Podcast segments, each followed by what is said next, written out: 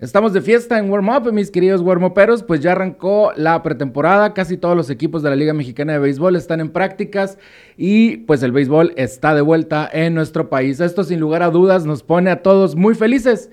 Yo soy Chava Corpus y esto es Warm Up, el podcast.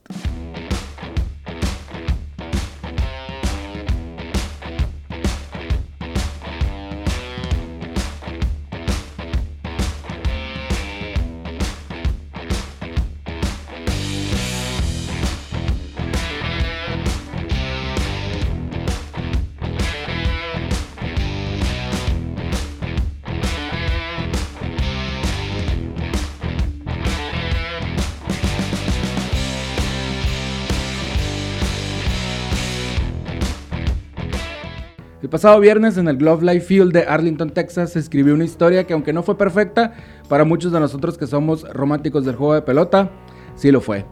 Y es que esta historia comienza en la infancia de su protagonista junto a su familia. Eran eh, ellos, eran season ticket holders o como en México los conocemos como abonados.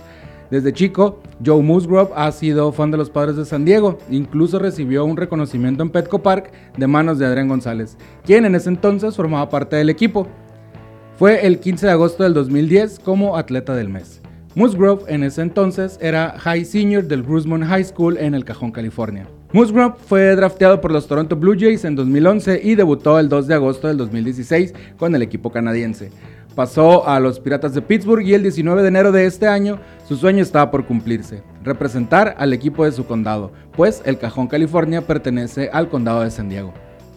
A lo largo de 52 años de los padres de San Diego en grandes ligas, nunca nadie había logrado lo que Java Joe lograría. San Diego era el único equipo en las mayores en no haber conseguido un juego sin hit o un juego perfecto. Es así como este 9 de abril del 2021 pasó a la historia como uno de los momentos más memorables de los padres. El rival, los Texas Rangers, el estadio, el Glove Life Field de Arlington, Texas.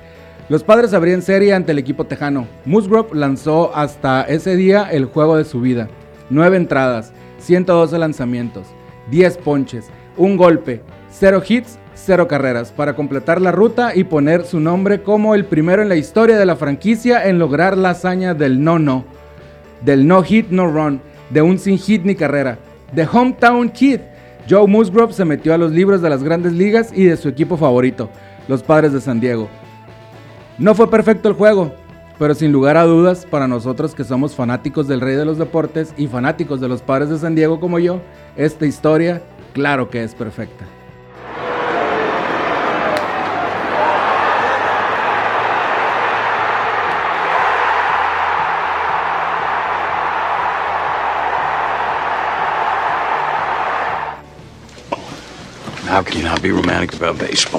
Pero detrás de esta historia hay otra.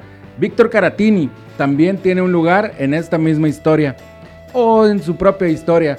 Pues en el 2020 con los Chicago Cubs estuvo detrás del plato para guiar a Alec Mills el 13 de septiembre de ese año, aún sin hit ni carrera, frente a los Milwaukee Brewers.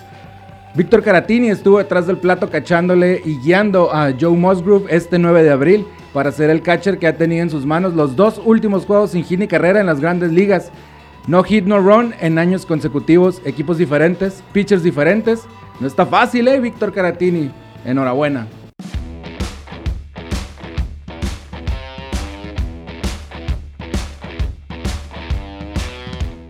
Addison Russell ya llegó a Monclova con un juego de estrellas en las grandes ligas, campeón de serie mundial con el equipo de los Cachorros de Chicago, rompiendo la maldición de Billy Goat. Y quien fuera, además, una estrella en las grandes ligas, ya llegó a Monclovita la Bella. Addison Russell en el Big Show batió para 242 de promedio, 60 cuadrangulares y 253 carreras impulsadas y una defensa, eh, se pudiera decir que impecable con .963 de porcentaje de fildeo. Quizá para algunos no sean los mejores números, pero él fue una pieza muy importante en la obtención del título mencionado con los Cubbies en el 2016. Temporada en la que fue sin duda la mejor de su corta carrera en el Big Show con 95 carreras impulsadas y 21 cuadrangulares. Su carrera se vino abajo en las grandes ligas debido a una disputa legal, pues se le acusó de violencia doméstica en 2018. Las grandes ligas lo suspendió 40 juegos para revisar la violación al acuerdo de violencia doméstica, sexual y otras entre MLB y MLBPA para regresar en 2019 al Diamante donde mm, desafortunadamente arrastró sus problemas personales y no volvió a ser el mismo. Chicago no le renovó contrato y pasó a la agencia libre ese mismo año. Desde entonces, Addison Russell no pisa un diamante de las grandes ligas y es ahí, en la agencia libre, donde lo tomó Monclova. Esperemos que por el bien del espectáculo, por el bien de Monclova y por el bien de la Liga Mexicana de Béisbol, Addison Russell se pueda comportar para no repetir actos bochornosos como el que cometió donde violentó a una mujer. Y nos quedamos en Monclova porque Monclova se ha convertido en un equipo internacional. Nos referimos pues a los acereros de Monclova y es que este equipo ha dado la nota desde prácticamente el inicio del año. Los acereros se vuelven internacionales en la Liga Mexicana de Béisbol tienen un problema muy fuerte. La academia de la liga no tendrá actividad este año, al igual la Liga Norte de México donde después se desarrollan sus prospectos. Esto debido a la pandemia que sigue golpeando a nuestro país. Es por tal motivo que los acereros decidieron trabajar con sus prospectos en los Estados Unidos. Será en la Pioneer Baseball League donde tendrán prospectos mexicanos de este equipo coahuilense. Los Rocky Mountains Vibes de Colorado Springs serán equipo sede para este 2021 de los rookies de los acereros del norte, los acereros de Monclova. Enhorabuena pues para los acereros. Bueno, como les decía al principio, los entrenamientos de pretemporada ya arrancaron de forma oficial por parte de algunos equipos. Se espera que en esta semana algunos otros que no lo han hecho inicien. En el sur, Yucatán, Tabasco, Oaxaca, Puebla, Veracruz, México y León ya iniciaron sus prácticas. Algunos como México, Oaxaca y Puebla con un minicamp otros como Yucatán, Veracruz y Tabasco de manera oficial sus entrenamientos. En el norte, los dos Laredos, Monterrey, Monclova, Saltillo, Unión Laguna y Guadalajara, siendo Monclova el que inició muy temprano con su minicamp, ya se encuentran en actividad correspondiente. Tijuana lo hará en estos próximos días.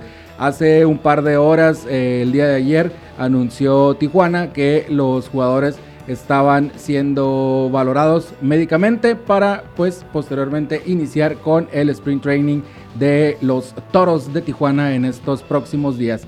En estos primeros días, como suelen ser muy tediosos los entrenamientos, se trata pues de poner en condición física a los jugadores para después pasar a los entrenamientos prácticos. Este año lo van a tener un poco más difícil los preparadores físicos, pues muchos de los peloteros que están en esta pretemporada no vieron acción en todo el 2020. Algunos sí, en el Caribe, otros en la Liga Mexicana del Pacífico y pues dominguera y todo esto, así que los trainers pues van a tener un poquito complicado esta situación, cosa que no desconocen, pero bueno, en fin, le deseamos todo el éxito a los preparadores físicos y paciencia a todos ellos. Y así avanzarán los días y veremos qué sucede en esta pretemporada. Por lo pronto, hasta aquí llegó el corrido, el caballo se ha cansado y este podcast ha terminado. Soy Chava Corpus y esto fue Warm Up, el podcast.